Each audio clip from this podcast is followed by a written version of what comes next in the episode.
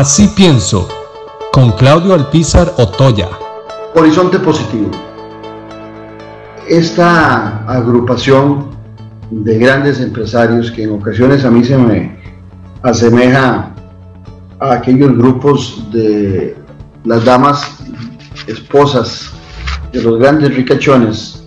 que antes hacían unos tecitos para recoger algunos fondos para ayudar con algunos inquitos a los más pobres, pero no haciendo realmente una labor social cara a cara con presencia. Eso se me parece mucho a horizonte positivo. Hoy leía yo en el periódico La Nación, perdón, perdón, perdón, La Nación eso nunca va a salir, en el semanario Universidad eh, venía un planteamiento sobre lo que ha acontecido con las bases de datos que por medio de la Unidad Presidencial del Acceso de Datos, la OPAT, se empezó a compartir con Horizonte Positivo. Las denuncias que hace el semanario Universidad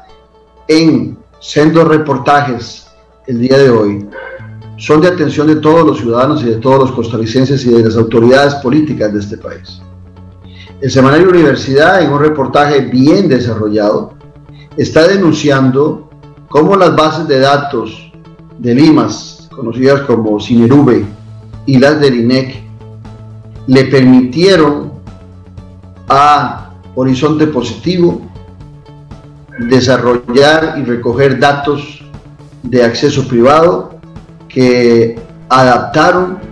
para vender esa información en lo que se ha llamado el índice de pobreza multidimensional. Es un tema delicado y es un tema de acato inmediato de los diputados en la Asamblea Legislativa y de los entes que han estado detrás de este tema de la OPAT. Es muy delicado lo que plantea el seminario Universidad el día de hoy, los invito a leerlos, puesto que queda la gran duda de que con una inversión muy baja, por eso hacía la referencia de los test de colaboración que decían antes las damas de los hombres más ricos en, el país y en otras latitudes, porque la inversión de horizonte positivo hacia Limas fue de 66 millones. Para la calidad de hombres de negocios, para la capacidad de los hombres de negocios que están aglutinados alrededor de Horizonte Positivo, 66 millones es una miqueta, aún sumándole las 110 tablets que facilitaron para la recolección de datos, que también hay un tema muy delicado. Facilitaron, porque las prestaron originalmente, 110 tabletas de computadora para la recolección de los datos y actualizar todos los índices de pobreza en el país. Pero pongan atención, en el contrato, según el reportaje del Semanario Universidad, quedaba claro que los personeros de Horizonte Positivo tenían acceso a toda la información de estas tablets. Posteriormente las donaron, por supuesto, porque después del desgaste ya poco valen y lo que valía era la información. Es muy peligroso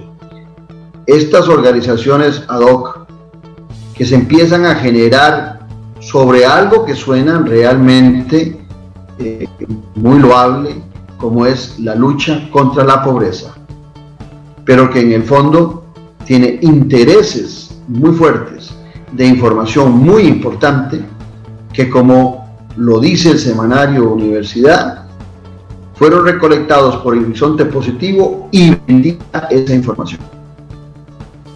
Ese reportaje del Seminario Universidad, esa investigación no puede pasar desapercibida por las autoridades de la Asamblea Legislativa y los grupos que investigan lo acontecido con la creación de la OPAD bajo autorización y dirección del presidente de la República,